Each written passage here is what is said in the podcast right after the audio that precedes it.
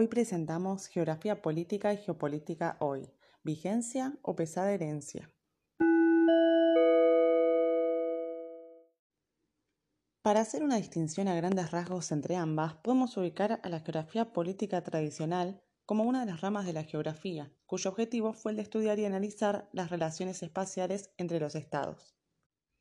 Por otro lado, la geopolítica clásica se ocupó de las causas y consecuencias espaciales de los sucesos políticos, tratando de explicar el comportamiento político de los estados y de los efectos futuros de los mismos.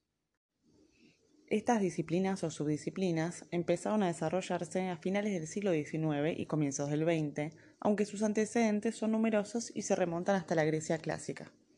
Las escuelas de geografía política y geopolítica alemana y anglosajona fueron las que marcaron más fuertemente el perfil de estas corrientes de pensamiento.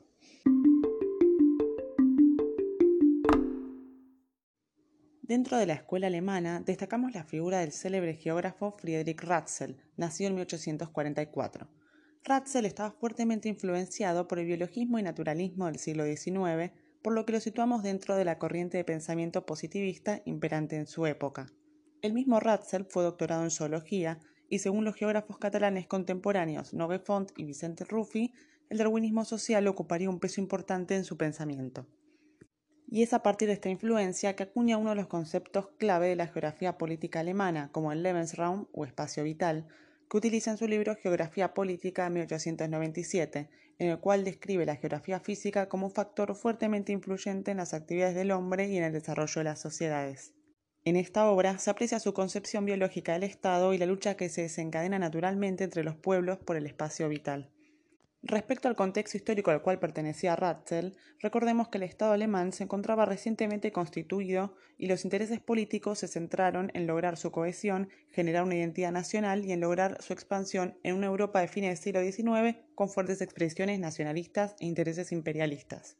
Este periodo coincide con la institucionalización de la geografía y para Ratzel el Estado, al cual asemeja funcionalmente a los organismos vivos, la sociedad y el territorio, fueron los ejes centrales de su análisis. Por otro lado, a la Escuela de Geopolítica Alemana podemos situarla temporalmente hacia comienzos del siglo XX, en un contexto de escala armamentística, de luchas coloniales, y en el cual se denotaron las consecuencias territoriales de la Primera Guerra Mundial y el Tratado de Versalles. Por estos motivos, su surgimiento quedó indefectiblemente ligado al crecimiento del nacionalsocialismo en Alemania y hasta nuestros días esa asociación permanece en el ámbito académico.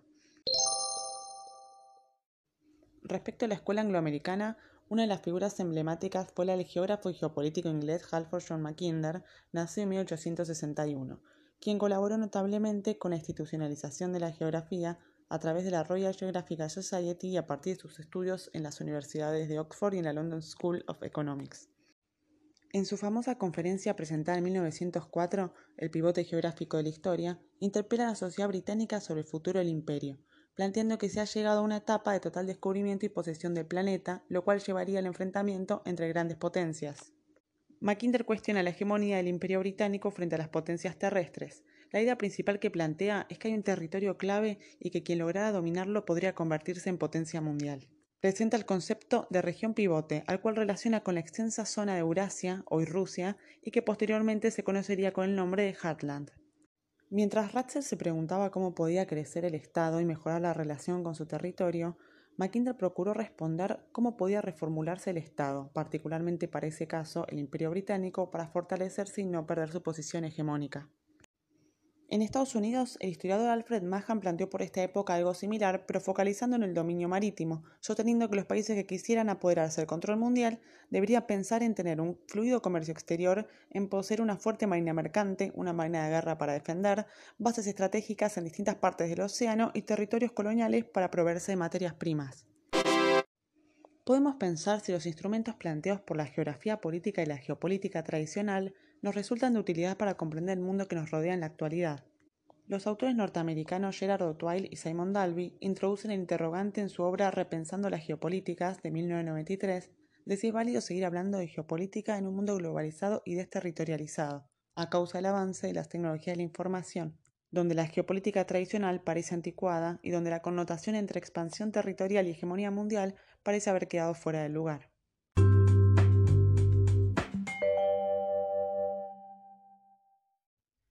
Ahora vamos a tomar una noticia titulada Brasil necesita vacunas, China se beneficia, publicada el 15 de marzo de este año por el emblemático periódico estadounidense The New York Times.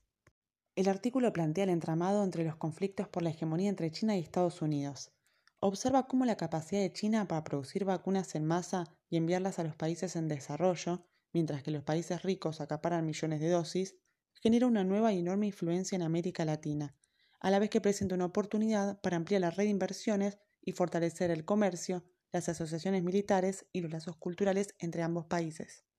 A su vez, la noticia sugiere lazos subyacentes más complejos, que relaciona contratos de 5G que se encuentran en juego, los cuales son fuente de intensa disputa geopolítica en todo el mundo, ya que en este caso, la empresa tecnológica china Huawei aprovechó la oportunidad de suministrar a los hospitales brasileños con programas informáticos para ayudar a gestionar la pandemia, además de donar máquinas para fabricar oxígeno a la ciudad de Manaos. Antes de la llegada masiva de vacunas chinas a Brasil, la campaña del gobierno de Trump boicoteaba activamente la contienda de Huawei por el 5G en Brasil. Este artículo nos sirve para ejemplificar cómo gran parte de las luchas por la hegemonía mundial y las preocupaciones de las grandes potencias de la actualidad se distancian en muchas ocasiones de los conflictos territoriales que fueron objeto de la geopolítica tradicional. Este artículo nos sirve para ejemplificar cómo gran parte de las luchas por la hegemonía mundial y las preocupaciones de las grandes potencias de la actualidad se distancian en muchas ocasiones de los conflictos territoriales que fueron objeto de la geopolítica tradicional. Si bien las problemáticas relacionadas con la extensión física de los estados siguen notablemente vigente, como evidencia el recrudecimiento del conflicto entre Israel y Palestina, podemos decir que los mismos se constituyen como una expresión más de las disputas geopolíticas de la actualidad, que estarán conformadas por problemas relacionados con la globalización, con las tensiones generadas entre lo local y lo global, con las nuevas prácticas económicas y tecnológicas, con el surgimiento de nuevos territorios, con nuevos agentes sociales y con problemas derivados del cambio climático, entre otros aspectos.